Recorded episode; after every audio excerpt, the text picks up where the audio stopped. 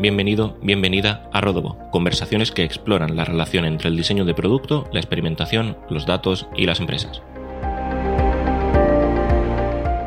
Te saluda una vez más Juan Rodríguez. Hoy estoy aquí con Irene Prieto y María Granadino para hablar de cómo se gestiona un producto digital, porque además Irene y María acaban de sacar un curso de introducción al Product Management en Doméstica. Vamos a hablar de, esa experiencia y de todo lo relacionado a producto digital. Vamos a darle paso a Irene y, María. Irene, María, ¿cómo estáis? ¿Qué tal? Pues muchas gracias a ti por recibirnos y nada, yo la verdad es que fenomenal.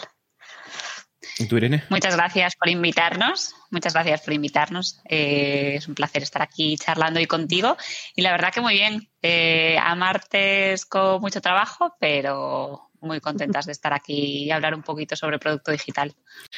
Si, si tuvierais que, definiros, eh, ¿qué os apasiona a las dos? Eh, no sé si prefieres empezar tú, Irene. Pues empiezo yo. A mí me apasiona el, por un punto profesional, el aportar valor con lo que hago, ya sea como sea. En mi, en mi trabajo y en mi vida personal también me gusta ayudar a las personas a través de lo que yo buenamente pueda. Y otras cosas que me apasionan, pues es eh, viajar, eh, ir al campo, estar con mi mascota y con mis seres queridos, ¿no? Un poco lo, típico y salir a tomar el vermú. Soy muy fan de tomar el vermú. Y en mi caso, la verdad es que es bastante similar a, lo de Irene. Eh, yo en mi caso, mm, la verdad es que soy una persona que le encanta unir equipos, evitar silos, tener como esa visión siempre global, intentar siempre ir a lo global, a entender todo, etcétera. Y, por otro lado, también intentar ayudar a la gente. O sea, hay una parte muy importante por la que seguramente estoy segura que Irene está de acuerdo, que estamos aquí, etcétera, que es el, el ayudar a la gente. Nos encanta transmitir el conocimiento que tenemos, etcétera. Y yo creo que las dos somos muy apasionadas de eso. Y luego en la parte personal, pues también coincido con Irene en el amor a los animales. Eh, yo tengo una peque, o sea que también pasar tiempo con ella, eh, familia, amigos, y yo soy muy de bar madrileño, caña, ensaladilla y encurtidos. Qué bueno. Además, toda la parte de como, más profesional de ayudar a las personas encaja con el tema que, vamos a hablar hoy, de, gestión de, de, producto digital. Además, acabáis de grabar un curso para doméstica de introducción. ¿Qué tal la experiencia? Porque han sido varios días grabando con ellos, ¿no? Sí, la verdad es que ha estado genial, genial, la verdad. Eh, a ver, ha sido bastante trabajo. Eh, hay que admitir que, que lleva su tiempo, ¿no? Pero por un lado, genial, porque podemos aportar a toda esa gente que cada vez está más interesada en esta profesión y por otro lado, pues vivirlo de una forma tan profesional como con doméstica, ¿no? No, no grabarnos nosotras en nuestra casa ahí con un móvil, eh, sino hacerlo de forma de verdad profesional como se hace, ha sido muy chulo. Total, sí, nos, nos hicieron una propuesta, ¿no? De crear el primer curso de todo doméstica sobre producto digital y a nosotras la verdad que nos, nos encantó, nos, nos, nos encajó muchísimo, ¿no? Como comentaba María, el poder darle a, la gente una introducción al product management desde, nuestra experiencia y punto de vista con una plataforma como ellos. Entonces, bueno, fueron meses de, muy, de mucho trabajo, meses y meses, para intentar ¿no? reducir todo lo que es el product management en un contenido tan visual y, tan diferente como puede ser una plataforma como, como doméstica, pero la verdad es que estamos muy contentas y por ahora está teniendo muy buena acogida. Entonces, la verdad es que, que muy bien. Sí, genial. La cosa está en que siempre te queda la sensación, ¿no? De me hubiera gustado profundizar más, me hubiera gustado, yo qué sé, poner más ejercicios, dar más, dar más.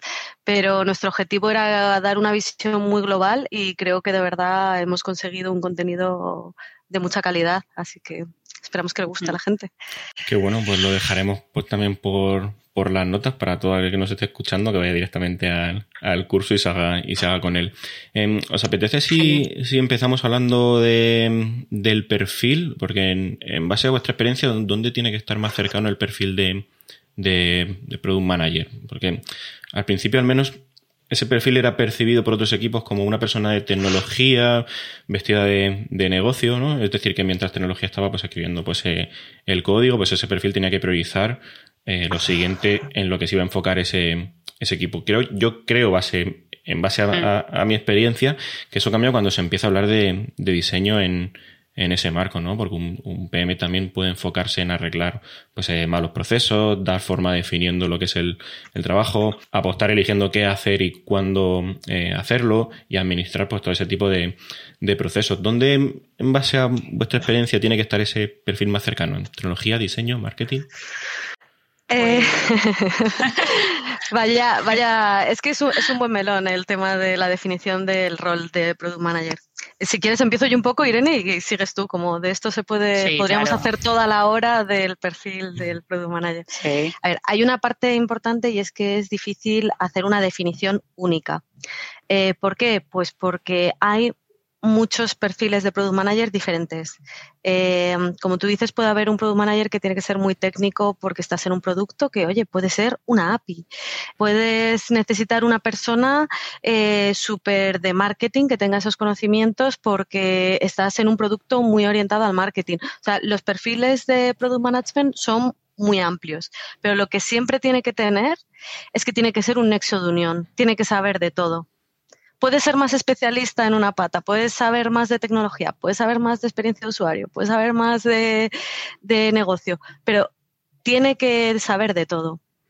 Claro, a mí me pasaba que en mi caso, eh, antes de ser PM en un proyecto, fui analista. Entonces me gustaba definirlo como eh, que yo ayudaba a intentar manejar la incertidumbre con, con los datos, pero entiendo que en función del, del, perfil, como comenta María, pues puedes venir de un lado a otro y tener una parte fuerte u otra. ¿Tú cómo lo ves ir en esa hmm. parte? Hombre, pues yo estudié Administración y Dirección de Empresas, así que y llevo siete años siendo Product Manager, entonces eh, coincido plenamente en que independientemente del background y los estudios que tengas, puedes ser Product Manager, como bien apuntaba María, depende muchísimo de la empresa del, del, de la empresa, del tipo de producto y del estado en el que esté en el producto, ¿no? En qué fase está, si se está lanzando al mercado, si es un producto maduro, eh, varía muchísimo. Pero vamos, yo conozco muchísimos product managers que no vienen por de la parte de ingeniería y, justo también coincido en que al final es el nexo de unión ¿no? entre los tres equipos. Yo, a pesar de, pues eso, de no ser ingeniera, estoy en equipos de tecnología, conectando la parte de diseño, tecnología y negocio. ¿no? Entonces, al final, el, la definición común podría ser, eh, ser ese nexo de unión que aporta, que coordina y para poder aportar soluciones que sean válidas para los usuarios y las usuarias y sobre todo para el negocio y técnicamente viables, por supuesto. Entonces, un poco ese, ese punto intermedio. Que sí que quizás hay gente que con experiencias en otro tipo de empresas eh, pueden tener otra percepción de lo que es Product Manager, también se mezcla bastante con Product Owner, Project Management y después también depende mucho la empresa y la cultura de producto que exista, ¿no? Nosotras hemos tenido la suerte de trabajar en empresas en las que el producto digital es el core, se trabaja en equipos de producto completos, por así decirlo, ¿no? Como esas metodologías de libro, entre comillas, porque nunca son de libro en todos los sentidos que tengamos, ¿no? Pero hemos tenido la suerte de, trabajar en equipos de producto, eh, pues eso, eh, bastante, bastante complejos y, formados, ¿no? Por todos los perfiles. Entonces, eso también facilita que desarrolles mejor, ¿no? Tu, día a día. Perdona, Juan. Depende del, modelo de madurez, ¿no? de la empresa. Sí, eh, depende 100% de, de la empresa, del producto, eh, de la cultura de, producto que tengan. Eh, hay muchísimos factores que influyen, pero además me gustaría añadir una cosa que es muy curiosa, porque cuando yo, yo vengo de la ingeniería y yo era programadora, fui programadora un montón de años, etcétera. Y para mí, una de las cosas más difíciles de dar el salto a Product Management es precisamente que era ingeniera porque te, encasillan en un, en un rol, ¿no? Entonces estás como encasillado. Yo me imagino que dependerá de dónde vengas, pues te van a encasillar en ese rol y no, y no sabes. Pero que esa sensación que tiene mucha gente de como no soy ingeniero, no puedo ser product manager, es que yo tenía la misma, pero al contrario, como soy ingeniera no puedo ser product manager, ¿sabes? Que, yo creo que lo que hay que hacer es buscar esa visión muy global, entender mucho cómo son los procesos de producto, de cómo se trabajan, entender todos los roles y para tener muy claro cómo, trabajar en, el equipo y tener esa visión un poco más estratégica. Qué curioso, porque donde en, por las empresas que yo he pasado, precisamente ese perfil llegaba desde ingeniería. y, con una naturalidad, em, además, eh, muy rápida en ese, en ese sentido.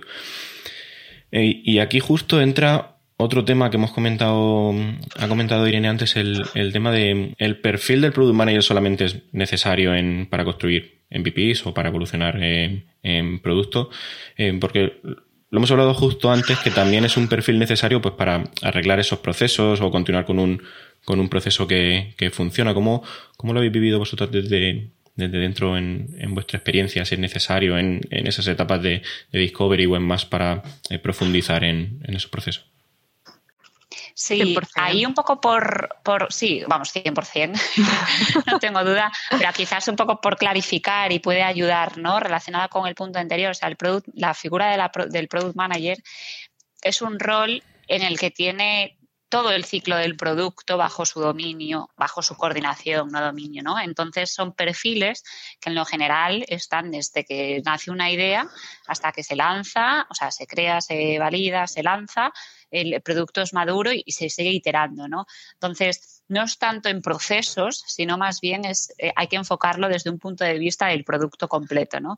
Y ahí, eh, un poco respondiendo a la que preguntábamos, si vemos todo el ciclo de vida de un producto, tener en vista es una de las fases o una de las muchas fases que puede tener el ciclo de vida de un producto. Entonces, eh, la figura de product manager está en todo el ciclo de vida de del producto, que en algunos de ellos hay lanzamientos de MVP, por supuesto, para la validación de, productos y de ideas, pero hay muchísimas más cosas. Eh, hay product managers que quizás nunca hayan lanzado un MVP porque están en un producto que ya está funcionando en producción y, y bueno, eh, tiene otra forma ¿no? de, hacer trabajo y no es necesario la validación con MVPs. Entonces, yo personalmente eh, no conocía ese mito, antes lo comentaba con María, eh, que tampoco nunca lo habíamos escuchado, entonces nada, no coincidimos en que solo haya que hacer MVPs. A mí me pasó, claro, tenía ya hecho un, un roadmap de, de producto con, con sus funcionalidades y ya a partir de ahí me salí del proyecto, ya estaba todo hecho, ya pues se implementaban esas funcionalidades y no seguía coordinando el, el desarrollo de nuevas o la fase esa de discovery de decir, vale, ¿qué mm. necesita el usuario? Vamos a proponer eh, X mejoras. Entonces, por eso. Claro. ¿Pero y tu rol ahí era Product Owner o, Project Manager o Product Manager? Un poco por. Más tirando hacia Product Owner. Más mm. tirando hacia responsable final del, del, proyecto. Pero claro, estaba solamente en esa fase de conceptualización de, de las funcionalidades que tienes que hacer al final. Es que también, como decíamos antes, depende muchísimo de la empresa. Eh, porque incluso eh, cuando hablamos de roles ¿no? Y, hablamos de product owner, pues dependiendo de la empresa, eh, puedes ser product owner y tener un perfil muy diferente al que tiene un product manager en otra. O sea que depende muchísimo, pero desde luego al hilo del tema de los MVPs, etcétera, pues un product manager sirve para muchísimo más y, un product owner debería servir para muchísimo más. O sea, al final deberían ser más o menos lo mismo, lo que pasa que en Scrum se llama product owner. Así es como debería ser para mí la teoría. Pero eh, luego en la práctica en cada sitio es de, una forma.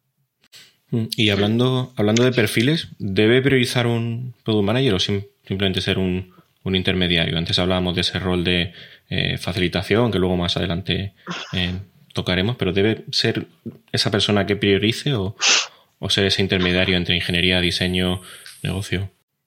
No, 100% tiene que priorizar el product manager, sí. sí, sí, o sea, el product manager al final no es un trabajo que haga solo, pero el product manager al final es el que va recogiendo toda la información de todo, del mercado, de los stakeholders, que no es solo negocio, puede haber otros stakeholders, de los usuarios, eh, todo, todo, todo debería tener, el product manager debería tener control de todo lo que hay ahí y junto con el equipo ir decidiendo cómo se priorizan las cosas o no, dependiendo de tu estrategia de producto, dependiendo de, pues, puedes tener una funcionalidad que es súper fácil de implementar y que, oye, que te va a dar valor, pues la priorizas porque sabes que, que quieres sacar algo rápido o a lo mejor tienes que priorizar una cosa porque es estratégica para el negocio y necesitas subirla, pero desde luego el product manager sí que tiene que tomar esas decisiones. Total. Dentro de la definición de product manager está ser el owner ¿no? del backlog del producto. Por tanto, yo coincido con María, siempre evidentemente teniendo en cuenta al equipo, pero al final desde un punto de vista de usuario eh, y de usuaria, la persona que prioriza tendría que ser la product manager y después el equipo es el que entraría a decir, oye, pues si queremos sacar X funcionalidad, eh, yo me apoyo muchísimo, evidentemente, en el equipo de desarrollo. Eh, bueno, Irene, esta funcionalidad la podemos sacar de esta forma, de otra, y después ya las tareas eh, de dentro de la funcionalidad o de la épica, pues ya la podría, si son más técnicas, podría priorizarlas el equipo de desarrollo, pero al final esa priorización si pensamos en priorizar en sacar, bueno, un sprint, en sacar eh, unidades que aporten valor al usuario final que estoy utilizando la, aplicación o el producto, ahí sí que debería de, entrar. Siempre apoyándose en el equipo. ¿eh? Claro, al final se trata de liderar con, contexto ¿no? de, la situación, no con un control de pues eh, tenemos que hacer esto porque priorizo yo y, y, ya está. Sí, la figura de Product Manager no es jefe de nadie del squad, eh, simplemente coordina distinta, los distintos equipos y personas, ¿no? Claro, porque en muchos casos mm, creo que todo se reduce eh, a como trasladar una visión al resto del equipo e involucrarles, ¿no? En, esa toma de, decisiones. Aunque sea la persona responsable de priorizar ese, ese backlog. A ver, nosotros yo creo que aquí hay que ver una, una parte y es que como product manager siempre tenemos que asegurar el valor y la viabilidad del producto. Y luego nos tenemos que apoyar en el equipo para encontrar cómo se solucionan las cosas. Entonces, ahí cuando, cuando estás buscando ese valor es cuando estás priorizando. Lo que pasa es que priorizas apoyado en el equipo porque sin, sin, sin, el resto del equipo tú no eres nadie, ¿no? O sea, eh, digamos que somos uno, pero también em, hay una parte importante y es que muchas veces el, el, product manager tiene que decir, oye, pues esto es un tema estratégico, esto lo vamos a hacer por este motivo o por este otro, eh, siempre contando con el equipo, siempre contando con los stakeholders, pero, pero sí, sí, la priorización pasa 100% por el PM. Hmm, sí, hay un poco lo que comentabas, ¿no? Al final tú tienes que coger la estrategia de la compañía, baja, bueno, la visión de la compañía, bajarla de la estrategia de la compañía, de la estrategia de la compañía a la estrategia del producto. Esa estrategia de producto se traduce en un roadmap y ese roadmap se traduce en una priorización más de sprints. Ya el roadmap ya está priorizado, ¿no? Pero al final toda esta cascada, ¿no? desde lo más amplio a lo más concreto, que sería la priorización de, un sprint, de un sprint planning, eh, de un backlog, eh, todo ese nexo de unión entre mm, los distintos niveles la figura de la product manager es la persona que tiene que estar ahí tanto hacia arriba como hacia abajo. O sea, eh, tan importante es que nosotras estemos hablando mm, sobre la estrategia de la compañía a gran nivel como trasladarle eso al equipo, ¿no? Y que todo esté eh, coordinado. Entonces es como los distintos niveles y necesitas tener la foto completa para saber qué priorizar. Yo al final, si no sé qué, cuáles son los objetivos de mi empresa, me da igual que priorizar en el sprint, ¿no? Porque al final es un poco, o no sé cuáles son los OKRs, eh, entonces toda esta comunicación y coordinación es fundamental. Sí, yo lo decía más que nada porque para mí, eh, al menos en, mi experiencia, la facilitación era la, habilidad más valiosa para ir recogiendo esa información y, y, sintetizarla. Y en ese, en ese sentido, uno de los temas que hay que encuentro más interesantes en, en todo Product Management es cómo lograr que se acepte el, el, cambio, porque a veces tienes una visión eh, amplia por el contacto entre diferentes equipos que lo estamos comentando. Y a mí personalmente me encanta esa visión porque es como, como que se tiene una función de que se acepte el cambio, dibujarlo y ponerlo al final pues eh, eh, sobre la mesa para que los diferentes equipos pues vayan viendo un poco cómo es esa, cómo, cómo es esa visión. ¿Cuál creéis vosotros en vuestra experiencia que es clave para que se pueda aceptar ese, ese cambio, el, contexto, la relación con, las personas del equipo? Sí, ahí, mira, yo, un poco mi, te, contesto y bueno, ahora María, tú, tú comentas. Por un lado, primero comentar siempre que el roadmap es un documento vivo y por tanto se podría despriorizar o que otras cosas sean más prioritarias. Y después un poco es que va relacionado con lo anterior. O sea, lo ideal sería que menos cambio eh, hubiese, ¿no? Pero si a pesar de tener una estrategia de comunicación eh, total entre los de arriba, los de abajo, con los equipos y demás y todo eso, se llega a dar el cambio, ¿no? Llega un día y, oye, hay que meter esto en el roadmap. Al final, para mí personalmente, la principal forma de que se acepte ese cambio es tener a los equipos informados, ¿no? Si yo como PM, desde, yo que sé, el CEO de la empresa dice, pues mira, que el mes que viene hay que hacer esta funcionalidad porque la va a lanzar la competencia y oye, la tenemos que hacer, me estoy inventando, ¿eh? La tenemos que hacer porque si no, nos come la tostada. Mm, al igual que yo lo entiendo, porque es un eh, objetivo de negocio, porque no va a quitar market share, porque toda la dirección de la compañía lo está entendiendo y porque tenemos quizás algo en el roadmap que no es tan prioritario, mi equipo lo va a entender. Entonces, esa, en vez de ser embudo de la información, yo siempre digo que hay que ser altavoz de la información hacia el equipo, todo lo contrario. Tienen que tener la misma información que nosotros y entonces si se les explica, mm. lo aceptarán igualmente que lo podemos aceptar nosotras, ¿no? Al menos, bueno, esa es mi, mi opinión, no sé tú cómo lo ves, María. Sí, yo justo estaba pensando lo mismo, que lo primero es la comunicación y la colaboración.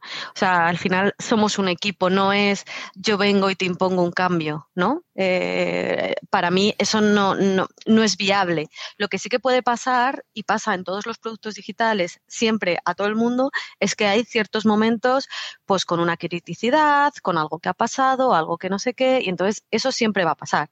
Cuando tú tienes una relación sana con el equipo y siempre se están tomando las decisiones, siempre hay una comunicación, las decisiones no se toman siempre porque sí, no es como una cosa como muy del ejército ahí, te impongo que hagas esto. Eh, cuando las cosas no son así y tú necesitas que una vez se haga algo, no pasa nada, es normal es que somos un producto digital y hay un montón de, stakeholders y de repente hay un problema y a lo mejor ese problema implica eh, que en una nota de prensa de no sé qué, o sea, quiero decir que es que a veces hay que entender las cosas y yo creo que mm. explicándolo y explicando los motivos y explicando que tú no tomas una decisión porque sí, sino que se toma por una razón, no, no creo que haya problema. Vamos, yo desde luego no he tenido problemas. Solo por, comentar relacionado con eso, el, eh, justo lo que dice María es entender el por qué el porqué del cambio, ¿no? Si todos estamos alineados en el porqué, no tiene por qué haber fricción. También la realidad, ¿no? que a mí nos gusta mucho hablar de la realidad y no de los libros de Marty Kagan, es que si el CEO o la CEO se levanta y te dice, oye, hazme esto, y se quedan tan panchos, ¿no? Eh, claro, ahí nosotras como PMs, nuestra labor es eh, justo lo que decía, entender el porqué oye, ¿por qué esto? ¿Y, qué objetivo de mercado vamos, qué objetivo vamos a impactar con esta nueva funcionalidad? ¿Qué quitamos del roadmap para meter esta nueva funcionalidad que me estás contando? ¿A qué tipo de usuarios vamos a afectar? ¿no? Entonces empiezas ese challenge con el stakeholder o la stakeholder para tratar de entender si realmente es una idea que, podría entrar ¿no? en, ese, en esa Y creo que ahí hay una parte clave, o sea, no aceptas algo que te llega porque sí. Porque si hiciéramos eso, eh, esto sería un Frankenstein y siempre estaríamos haciendo cosas para contentar a la gente, ¿no? Decimos que no un montón, pero de repente te viene, pues como dice Irene, eh, la CEO de la empresa con una cosa que es que es que sí, sí, y yo creo que ahí hay un punto clave eh, como consejo para todos y es, ok, yo iba a hacer esto y ahora tengo que hacer lo tuyo. ¿Qué, qué quito, no? Esto va, mm. cuando quite esto va a pasar esto, cuando quite esto va a pasar esto. O sea, eh, tiene que haber una comunicación y no aceptamos las cosas, o sea, no es te mando un email y haces el cambio que yo digo porque sí, ¿no? Tenemos que hablar y tenemos que tener la capacidad de hablar y debatir desde con un CEO hasta con cualquiera de la empresa. Claro. Claro, al final se reduce a eliminar los silos o al menos centralizar esos, esos cambios y ser intencional en el sentido de que las cosas no pasan por, por, naturaleza, creo que lo, que lo estabais comentando también antes, y luego anticipación, ¿no? Para aprovecharlos para explicar pues esas tendencias de si quito esto y añado esto otro, pues esto va a tener un impacto también sobre. Sí, al final, para mí no, es un poco las, las tres, eh, lo que ha comentado María, el si quito esto, o sea, si metemos esto que quito, sobre todo andar, ahondar en el problema con este tipo de peticiones más locas, stakeholders, como les llamamos, ahondar en el por qué. ¿Vale? ¿Esto es porque te lo ha dicho el vecino o porque realmente hay un, hay un objetivo de negocio que vamos a alcanzar detrás?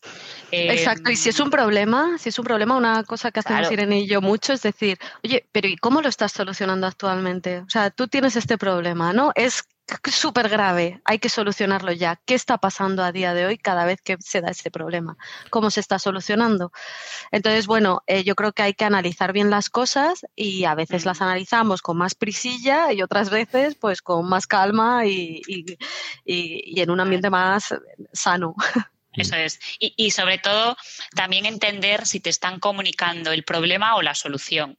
Si te comunican el problema, pues ese problema puede entrar en el, en el backlog del equipo de, de disco, o sea, del equipo de UX. Si tenemos, yo por ejemplo estoy trabajando con, con, dos tracks, uno de delivery y otro de discovery, entonces eso podría entrar en el backlog de discovery y después la solución puede ser pues una entre un millón, ¿no? Entonces, si te vienen con el problema, siempre es mucho más fácil de gestionar eh, la petición más que si ya te vienen con la solución. No, es que quiero este botón de esta forma en este sitio, ¿no? Ahí es un poco más ese, esa gestión del no, gestión de, del no con, el este, con los stakeholders. Claro, en, en ese sentido también el perfil tiene una parte de solucionador de, problemas en colaboración con, el equipo de, de UX, ¿no? Eh, total, Sí, sí, ahí, eh, o sea, el equipo de UX es fundamental en el trabajo de la figura del product manager, es nuestra otra patita en la asesoría de tecnología, y es que al final, vamos, eh, somos uno. Yo siempre estoy trabajando con UX, a ver, cada persona después será un mundo, ¿no? Pero es, una pata fundamental de, para hacer todo ese ciclo de, ¿no? de producto, desde que se descubre un problema hasta que se se valida y siempre de forma continua. O sea, a mí siempre me gusta recordar que es que no es que, no, hago Discovery en enero y empiezo a trabajar y no hago Discovery hasta el enero siguiente. Eso no tiene ningún sentido, ¿no? Al final es algo que tiene que estar de forma continuada dentro del framework y el proceso de trabajo del equipo. Sí, a mí uno, uno de los mejores consejos, que ya lo habéis, lo habéis comentado, que me han dado en, en este sentido, es que siempre pregunte por el problema y luego si hay alguien que lo haya solucionado antes. Si la respuesta a la primera pregunta y la segunda es eh, no, pues toca pensar, eh, ya no solamente como, como PM, sino como persona en, el sentido de cómo puedo solucionar esto y coordinarte con, con los diferentes, con los diferentes equipos. Mm. No sé cómo, cómo, lo ves tú, María, en este, en este sentido, si hay que ser solucionador también de, de problemas. Sí, yo para mí 100%. Hay una cosa sobre el Product Manager que yo creo que viene un poco de, la herencia del project manager, ¿no? Y es que el project manager era un perfil un poco, ¿no? Como que aparecía, ¿no? Aparezco y te pregunto, ¿cómo vamos en fecha? Eh, ¿Vamos bien de scope? Eh, ¿Cómo va la pasta? Tal. Eh, entonces llegaba y luego se iba y dejaba ahí al equipo trabajando. Creo que el product manager es un perfil muy diferente. Y, de hecho por eso eh, para mí es tan importante haberme dirigido en mi carrera aquí, porque nosotros aportamos valor de muchas más formas, siempre confiando en el equipo, o sea, estamos rodeados de expertos y yo si mi experto de UX em, me dice que una cosa se tiene que hacer de una forma, yo por supuesto voy a confiar, igual que si mi experta de ingeniería me dice otra cosa, o sea, nosotros confiamos en nuestro equipo, pero creo que hay una parte muy importante eh, de de, aportar valor y, de solucionar problemas, desde uniendo personas hasta del hecho que tenemos un contexto muy grande porque hablamos todo el rato con mucha gente de muchos equipos, de muchos entornos. Entonces, eh, eso hace que tengamos un conocimiento bastante amplio del negocio, del producto, etcétera. Y creo que eso nos, nos ayuda a tener una visión que aporta a la hora de solucionar problemas hay que ser la batuta, no solamente un mero espectador que va directamente, ve el, espectáculo y luego ya se marcha cuando, cuando está todo pues, eh, compuesto. Puede haber product managers que sean más así, que estén un poco más eh, alejados, pero para mí el equipo, o sea, tú eres el equipo, el equipo sois, no es el equipo y yo, somos todos uno, ¿no? Entonces, eh, creo que en ese sentido, igual que, el equipo te puede cuestionar por qué se está decidiendo algo, o por qué en el roadmap se va a hacer esto, o por qué hiciste una promesa que no debías hacer, eh, pues tú también tienes que ser capaz de cuestionar con sentido ciertas cosas y apoyar en la solución de los problemas. Total. Y ahí añadiría que me lo he apuntado para que no se me olvide cuando comentabas el, el, entender el, problema y, preguntar si alguien lo ha solucionado y después de eso ponernos a pensar, que añadiría una fase anterior y es, ¿realmente queremos solucionar ese problema? Porque si no está alineado con tus objetivos, no está alineado con la estrategia de producto, de tu producto, mm, ¿no? Hay que hacer ahí un filtrado bueno porque si solucionásemos todos los problemas que nos dan, no, avanzaríamos con el producto, ¿no? Entonces entender el, ¿no? esa parte también es importante. Hmm, y un, tema muy interesante al hilo de esto, ¿cómo, cómo se puede decidir qué hacer y qué no? ¿Cómo, cómo lo hacéis vosotras? En el sentido, ¿cómo, cómo construís ese, ese roadmap? Creo que hay una parte muy importante y es que tienes que tener clara tu estrategia. O sea, para empezar, la empresa tiene que tener una estrategia y tú tienes que estar informado de cómo funciona el negocio, de cómo van los cambios, cómo va la estrategia eh, a largo plazo, pero también a más corto plazo, ¿no? Entonces, la estrategia eh, lo que te da es eso. Siempre hablamos mucho de la estrategia, la estrategia, la estrategia, pues que la estrategia lo que te da es el camino para decir, esto no lo voy a solucionar porque yo voy hacia ese camino y solucionar esto es algo que no aporta, ¿no? Entonces yo creo que la estrategia te da muchísimo.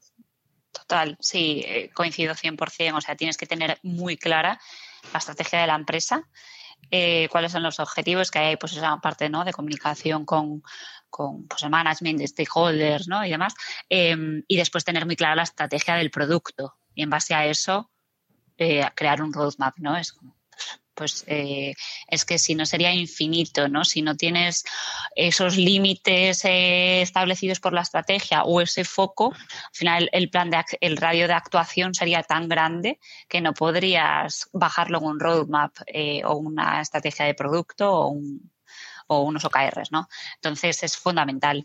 Claro, como que te centras más en las necesidades del usuario, por así decirlo, y aportas la visión de negocio para dar con esa característica que, se necesita aportar en, el producto, entiendo. Sí, bueno, eh, algo, evidentemente siempre teniendo al usuario en el centro y la parte de Discovery, pero al final es, me lo invento, ¿eh? la estrategia de, yo qué sé, yo soy Product Manager, bueno, me lo voy a inventar evidentemente, en yo qué sé, yo soy product manager, bueno, en IKEA, ¿no? Donde somos product manager, yo soy product manager en, en IKEA. Y la estrategia de IKEA este año es facturar no sé cuántos mil millones de euros con una nueva línea de negocio. Lo estoy inventando. Sí, si nosotros tenemos claro eso, eh, muy claro cuáles eh, esos objetivos que quiere alcanzar, por qué, cómo, nosotras como product managers podemos crear productos que ayuden a alcanzar ese objetivo.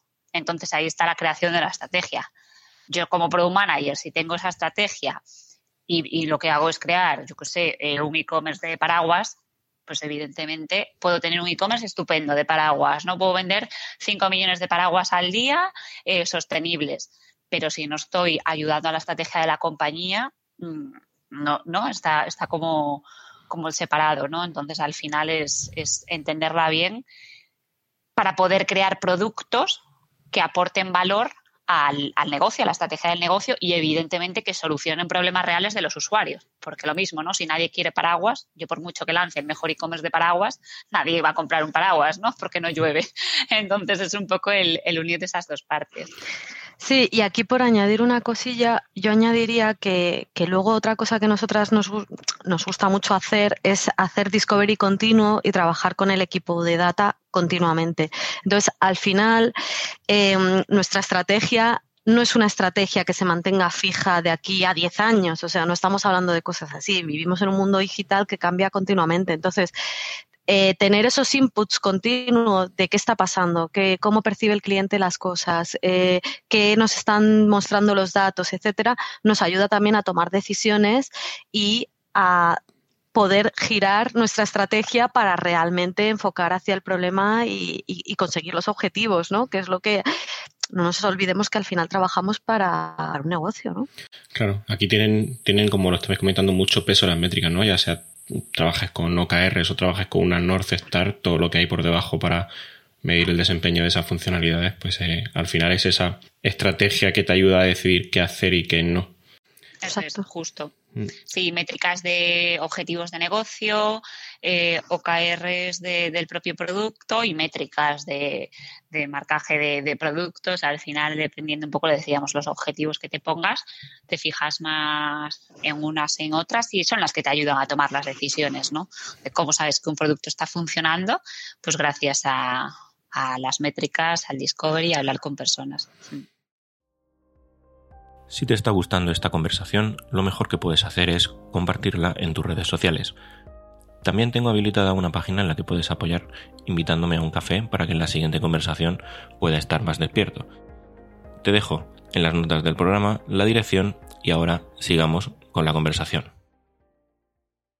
Antes ha mencionado justo el caso del e-commerce de paraguas, o esa nueva sección de, de, paraguas y demás. ¿En qué tiene que enfocarse el perfil del PM antes, durante y después de la implementación de ese nuevo producto, nueva em, vía dentro de, la compañía? Porque yo lo entiendo em, como que tienes que reunir todos los componentes de cada equipo antes, priorizar durante y medir también después, justo cuando cuando, cuando la ha lanzado. No sé si es eh, vuestra experiencia, sí, sí. Yo creo que lo más importante del antes es cuál es el objetivo de todo esto, qué problema vamos a solucionar o qué oportunidad estamos encontrando. O sea, es, verdad que estamos todo el rato, Irene y yo, yendo a ese tema, pero es que de verdad que es un tema que es muy importante porque a veces nos ponemos a hacer cosas así como pues, casi por hacer, ¿no? Y no puede ser. Hay que, el antes para mí es eh, averiguar por qué estamos haciendo lo que estamos haciendo o por qué lo vamos a hacer. O sea, de verdad merece la pena solucionarlo.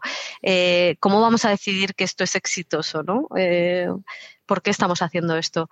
Entonces, yo creo que esa es una parte muy importante del antes. Total, mm. sí, yo ahí coincido del antes también, es escoger el problema correctamente. Para mí es lo más complicado como product manager, escoger qué vas a solucionar y por qué. No cómo lo vas a solucionar, eso viene después, eso lo hace el equipo estupendamente, pero el qué, qué problema vas a solucionar para mí es la clave de todo, porque si tú no identificas realmente el problema que tienen tus usuarias y tus usuarios, da exactamente igual el producto que construyas, porque nunca vas a aportar valor. Si tú crees que tienen un problema y en base a eso eh, construyes A, ¿no? Pero eso no encaja en, el problema que tienen. Es indiferente que sea un buen producto, porque si tú no estás aportando valor, solucionando problemas reales de las personas, difícilmente el producto va a tener éxito, ¿no? Entonces yo ahí en el antes coincido totalmente en, esto, para mí es como el, mantra total del, product management. Y, y, después también lo que comentabas, ¿no? Hablar con, con todas las personas implicadas, equipos, benchmark de la competencia, entender qué está haciendo la compañía, cuál es la visión este año dentro de tres y dentro de cinco, toda esa parte del antes del, lanzamiento del producto eh, es fundamental ¿no? para, saber realmente qué lanzar. Después, durante el durante, si quieres continúa, ¿no? Porque nos queda el durante y el, y el, y el lanzamiento, ¿no? O el después el durante, por, pues lo que comentábamos, ¿no? Un poco de si ya tenemos identificado el problema, ¿cómo vamos a solucionar ese problema? ¿no? Pues a través de la experimentación, de ciclos cortos de testeo, gracias a, a MVPs y test de usuario y distintas formas de experimentación, ir validando poco a poco las soluciones que vas creando a ese problema para que la solución vaya incrementándose en, tanto en aprendizaje como en lo que vas a desarrollar, ¿no? Eh, al final son como ciclos continuos en los que tú tienes que ir validando cosas. Em, el durante, ¿no? Y esa parte más ejecutora de metodologías ágiles, ceremonias con el equipo, em, estar en contacto todo el día con, con, todas las partes del equipo y otros stakeholders. Esa consolidación, ¿no? De información antes de, bueno, durante el lanzamiento de, Sí, ahí el, el, durante, pues con todas las personas, que de todo, ¿no? Hasta cómo va a ser la nota de prensa que lance la empresa del producto, si has informado a los equipos de call center, si has hecho un QA, si has, yo que sé, escrito los criterios de aceptación, o sea, es un mundo muy amplio, ¿no? Ahí María seguro que durante el durante, el durante ¿quieres añadir algo? No, no, está perfecto, vamos, o sea, eh, estoy totalmente de acuerdo. Además, a mí lo que sí me gustaría decir es que el antes, el durante y el después eh, en Product Management es un poco se mezcla, o sea, muchas veces lo utilizamos para hablar de, del proceso porque es inevitable, si no, o sea, tienes que poner como un orden, ¿no? Pero, pero sí que si alguien lo está escuchando y se piensa que son esos pasos como fijos, es que no es así, porque continuamente, o sea, el problema que nos estábamos preguntando en el antes si qué problemas solucionamos mientras estamos trabajando tenemos que seguir planteándonoslo. Y cuando lanzamos tenemos que seguir. Y para qué hemos lanzado qué vamos a medir qué estamos aprendiendo por qué queremos aprender esto no entonces eh, el trabajo del product manager es continuamente cuestionarse si está haciendo mal las cosas. O sea, a veces suena un poco feo, pero es que es así, es como, ¿por qué hacemos esto? ¿Pero por qué? ¿Pero cómo lo hemos hecho? ¿Pero cómo medimos? ¿Pero cómo? Todo el rato, todo el rato. Y asegurarnos de que todo el mundo esté alineado y de acuerdo y que vayamos todos a una. Mm, es, muy difuso ese durante si en el durante estás experimentando también. Cuando, cuando sabes cuando empiezas a experimentar, si estás todo el rato descubriendo, eh, descubriendo, investigando con usuarios y luego pues haciendo esa, esa experimentación. Eso es. Hablando antes de, de métricas, em, hemos hablado antes de, de, métricas y sobre todo de, de, decir que no en ese, en ese proceso de, construcción de, un roadmap. ¿Cómo se puede vincular un KPI con esa estrategia de, de producto sin que se pueda llegar a, a perder la visión más allá de, de diciendo no? Porque para mí, por ejemplo, métricas y roadmap los veo como en base a, mi experiencia y en, y en algunas eh, en concreto como un arma de doble filo, ¿no? Para decisiones a corto plazo, pues te va bien para validar o, o impulsar una, una, idea, pero si olvidas esa visión, si la, si la abandonas, que lo estábamos comentando antes, incluso si cambia significativamente, es un síntoma de que el producto al final pues se, se rinde y, y, está como eh, muerto, por, por, por así decirlo. No sé cómo ¿Cómo habéis hecho ese alineamiento entre métricas con, estrategia al final de, de, producto sin que se pueda llegar a perder esa, esa visión? Bueno, nosotras eh, utilizamos desde hace muchos años, utilizamos OKRs que creo que ayudan mucho a salirte un poco tanto del KPI en sí mismo, aunque los KPIs están bien, pero eh, tener objetivos y key results ayuda a, que vaya muy alineado con la estrategia. O sea, yo creo que, en nuestro caso utilizamos mucho eso. Y, a mí me gustaría añadir una cosa, porque siempre estamos hablando de las métricas, cosa que para mí, o sea, no quiero parecer que no estoy de acuerdo, porque además para mí son esenciales las métricas, pero tenemos que tener mucho cuidado eh, con esa mentalidad que se dice muchas veces de todo tiene que ser data driven. Y yo soy más de data inform, es decir, tenemos que tener los datos, tenemos que apoyarnos en los datos, pero siempre en meterle la parte un poco más quali. O sea, a mí me gusta siempre meterle quali, porque al final trabajamos con personas. Eh, entonces, a ver, puedo entender que Amazon eh, pues se tome decisiones en función a un dato, porque tiene millones de usuarios y hay ciertas cosas que sí. O sea, mm, no hay que entender mal, o sea, eh, en un e-commerce también puede pasar, etcétera. O sea, hay cosas que sí, pero que muchas veces nos obsesionamos con que todo sea data driven y tomar las decisiones en función de datos y no, hay una parte que también es estratégica y, de cualitativa de entender a los usuarios y las usuarias. La experiencia, ¿no? Al final los datos, al menos para mí, me ayudan a, reducir esa incertidumbre que tienes cuando te enfrentas a un proyecto nuevo, pero yo también soy 100% partidario de la experiencia, la experiencia que tú tienes y eso aporta muchísimo más a la hora de, de poder construir.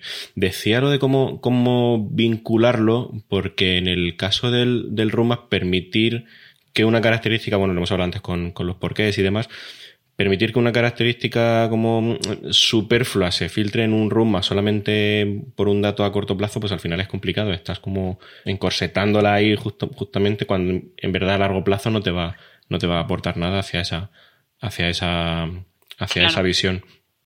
Sí, pues que en un roadmap no debería haber cosas a corto plazo, ¿no? Un roadmap es una visión, es la representación gráfica de una estrategia. Una estrategia no puede ser hazme la tarea X, ¿no? Al final, eh, el roadmap muestra eh, toda esa visión y estrategia de producto en un corto medio plazo. Entonces, eh, el cómo traducirlo es que tendríamos que traducir la estrategia de producto al, al, roadmap en cada una de las iniciativas y cada una de esas iniciativas ahí es cuando se desglosaría en ese tipo de, de, pues eso, de tareas más concretas, ¿no? Y al final esto todo va unido con los OKRs, ¿no? Eh, si tú, tienes tus OKRs claros, puedes traducirlos en el roadmap y desglosar ahí la estrategia de producto, ¿no? Es, es, es, es complejo, pero bueno, es bastante e, e, es, bastante interesante, ¿no? El, visualizarlo de esta forma y entender que el roadmap siempre es un documento vivo en el que visualizamos la estrategia del producto. Evidentemente nos organizamos y sirve para compartirlo, pero al final tiene que ser ese documento en el que tú se lo pones a cualquier persona, cualquier persona lo ve, entiende cuál es el foco del equipo, cuál va a ser dentro de los próximos meses y esa mm, herramienta de comunicación también. Da como esa visión, ¿no? A largo plazo. Reduce un poco el, que no sepas a, a, qué vas a estar construyendo de aquí a, a, X tiempo. Y para, para que nos esté escuchando y le estén dando ganas de, introducirse en este, en este mundo, ¿hay algún tipo de metodología que, que nos falle o, mm, por así decirlo, que es lo que un product manager tiene que tener en mente siempre a la hora de, construir productos? Yo pienso en, en priorización, en entregas, en, en analítica, en test, en comentarios de usuario. Hmm. Lo primero, si se quiere introducir en este mundo, es que haga nuestro curso de doméstica, porque es un curso introductorio estupendo en el que profundizamos muchísimo en todo esto que hemos hablado hoy. Eh, y además de eso, y después... No, y además, perdona por seguir con la cuña publicitaria, pero además lo genial del curso es que lo que hemos intentado es que sea como una puerta ¿no? Para empezar a tirar de muchos hilos. O sea, eh, buscar todas esas áreas en las que tienes que mejorar. Dices, yo ya sé de esto, venga, pues de todo esto que no sé voy a empezar a tirar del hilo. Entonces yo creo que, que, por eso para este tipo de cosas vendría muy bien.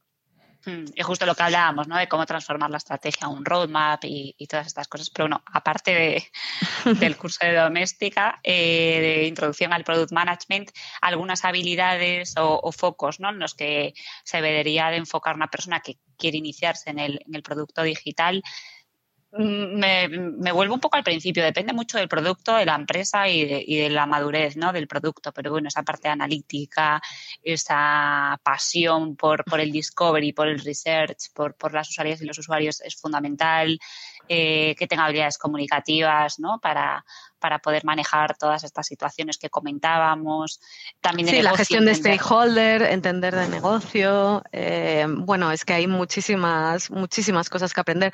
También, o sea, estamos trabajando con productos digitales, así que también otras cosas que son menos glamurosas, como pues entender cómo trabaja el equipo, las metodologías ágiles, eh, bueno, en fin, todo, toda esa parte. Eh, pero al final tienes que saber de muchas cosas. Es un es un trabajo muy amplio porque mm. si tu producto tiene un componente muy fuerte de um, SEO, a lo mejor tienes que saber más de SEO eh, que otro product manager. Eh, o si tu producto tiene un componente muy fuerte de, ventas, etcétera, pues deberías saber mucho de marketing y a lo mejor de, campañas, etcétera. O sea, es, es, un tema bastante amplio. Ser un camaleón, ¿no? Adaptarte a las circunstancias. Total. Sí, y siempre dispuesto a seguir aprendiendo. Vamos a un tema más de, experimentación para, terminar. ¿Dónde veis que encaja la analítica y hacer testing con, todo lo que hemos estado comentando? Porque ahora que, los productos son muy complejos, que ese es otro tema, que habría que intentar simplificar más todos los productos digitales, creo que sirve para descubrir con más confianza y entregar ese valor incremental continuamente, ¿no? Lo, que hablábamos antes de que el perfil de un PM solo sirve para para MPVs, pues eh, esto también está, está unido a, dar ese valor incremental eh, continuamente. Y para mí, al menos, no sé cómo, cómo lo veis en, en base a, vuestra experiencia, para mí la ejecución de, de experimentos agrega como ese enfoque estructurado eh, para como descubrir aprendizajes imparciales y las causas reales que hay detrás de, de un cambio de métrica o incluso cuando son muy pequeñas, pues las aportas a un proceso para que, para que se relacionen. Pues es que es nuestro día a día, o sea, es que eso es nuestra vida, nos ayuda a tomar decisiones. O sea, precisamente mm. eh, nosotras, o sea, al final tú cuando eres product manager, ¿qué tienes que hacer? ¿no? O sea, por, por resumirlo, eh, necesitas decidir en qué trabajar, ¿no? Entonces, para eso empiezas con un discovery para empezar a plantear hipótesis y empezar a decidir, pero todo eso hay que validarlo. O sea, tú no puedes tener una hipótesis y decir, pues vale, pues tiro por aquí. Validamos experimentando. Y al final, la forma de aprender es precisamente hacer eso experimentos, eh, coger los datos y decidir si sigues por ese camino o si tienes que pasar a otra cosa. O sea, eh, al final es nuestro día a día. Se trata como comprender el impacto real de ese cambio, ¿no? Entiendo. Eh, sí, eh, bueno, y, que te ayude sobre todo a tomar decisiones. O sea, la experimentación siempre tiene que estar basada en algo, ¿no? tienes que plantear ciertas hipótesis, eh, cuáles son los resultados que esperas obtener y en base a eso, me lo invento, ¿no? O me planteo una hipótesis de los usuarios no van a tener fricción a la hora de tener un login como un primer paso de un, de un funnel por ejemplo, o sí, ¿no? Eh, en base a eso, te tienes que plantear el resultado de la hipótesis para ver si la validas o la rechazas. Y un poco lo que decía María, puede haber experimentación desde sin producto digital. Puedes hacer experimentación con un user testing con usuarios con un Figma navegable o puedes hacer experimentación con un test AB en producción en el que filtras el tráfico al 50% y tienes dos, botones distintos. Entonces, en todos los ciclos, en todas las partes del ciclo de producto podrías hacer experimentación y sirve para tomar decisiones, eh, un poco en, base a lo que comentábamos antes, ¿no? Tú, tras hablar con las usuarias y los usuarios, tienes ciertas hipótesis que quieres validar. Entonces, con, este tipo de experimentación podrías validarlas. Qué bueno. Eh, parece si pasamos a preguntas finales. Claro. pues em, una pregunta que hacerle a, la siguiente persona que pase por aquí por, por estos episodios. Mm. Pues a ver. La verdad que esto no lo hemos hablado, ¿eh? Pero mira, como hemos tenido, a ver qué le parece Irene, si no, que proponga ella otra. Como hemos tenido ahí un debate inicial, ¿no? De, qué es un product manager, yo le preguntaría al siguiente que, si nos puede definir lo que es un product manager o una product manager. A ver qué, a ver qué nos dice. Genial. Me gusta. Seguro que, seguro que lo que no nos gusta es la respuesta. Bueno, no sé quién es el siguiente invitado o invitada. no, lo digo en broma. Pero sí, sí, me parece interesante, porque es una figura, lo que comentábamos al principio, que depende tanto de la empresa, de cómo hayas trabajado, del producto y demás, que cada uno tiene una definición eh, completamente válida. ¿eh? entonces, me, parece bien esa. pues eh, justo dejó Virginia, la anterior invitada, ¿qué significa para vosotras el diseño?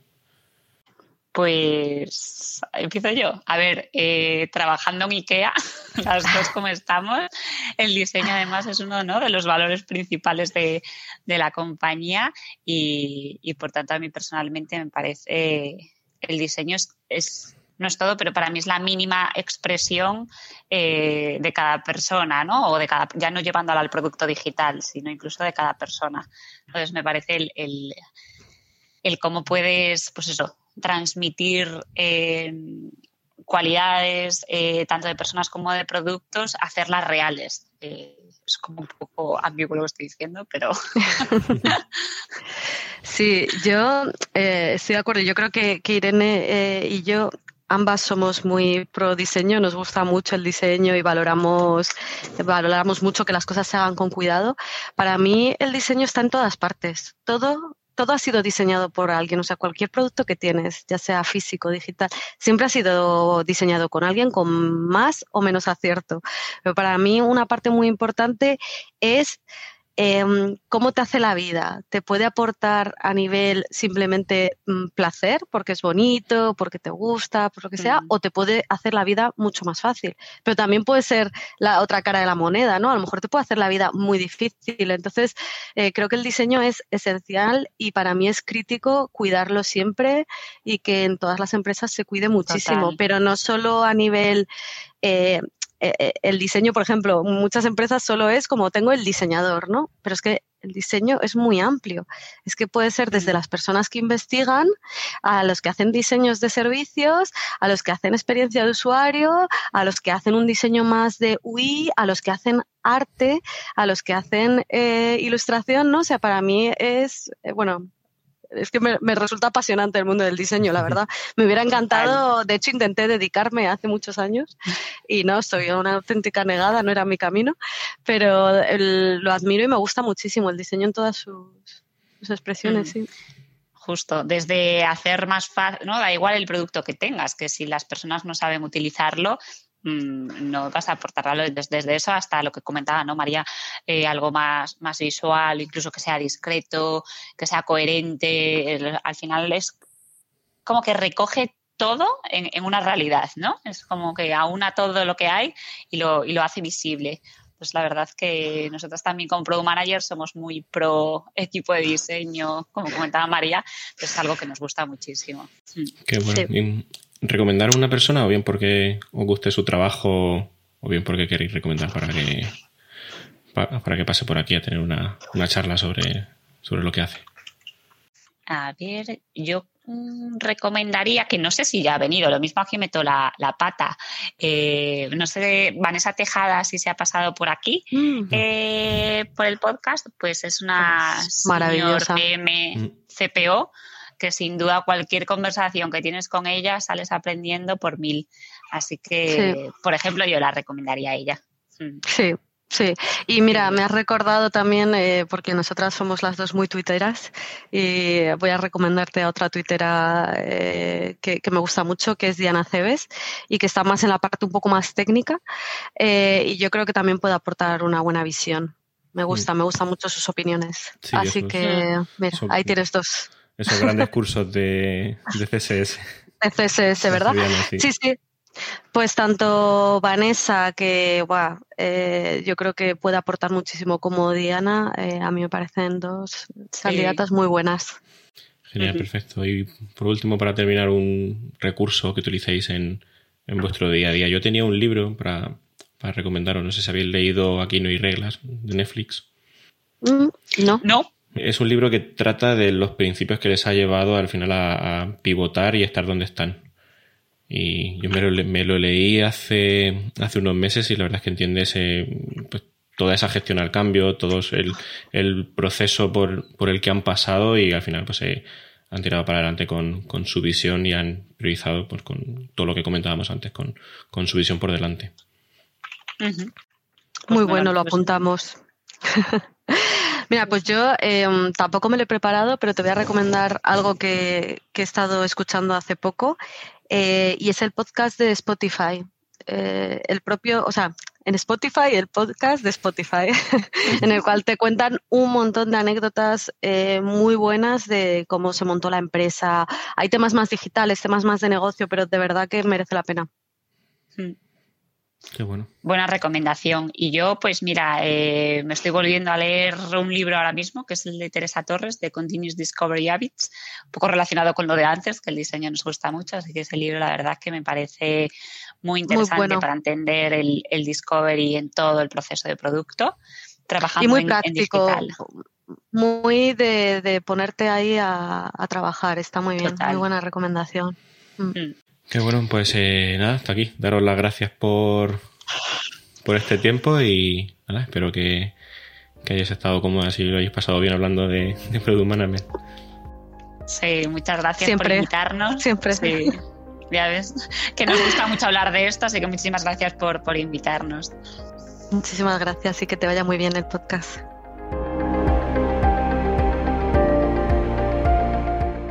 Pues hasta aquí este episodio de Rodobo. Dar las gracias una vez más a Irene y a María por esta conversación sobre cómo se gestiona un producto digital. Recordad que dejamos en las notas del programa tanto su curso en doméstica de introducción al product management como nuestra web rodobo.es en la que tenéis un boletín quincenal que puede llegar a, vuestro correo. Y nada, eh, nos escuchamos en la siguiente conversación. Gracias a ti por estar escuchando hasta el final. Hasta la próxima.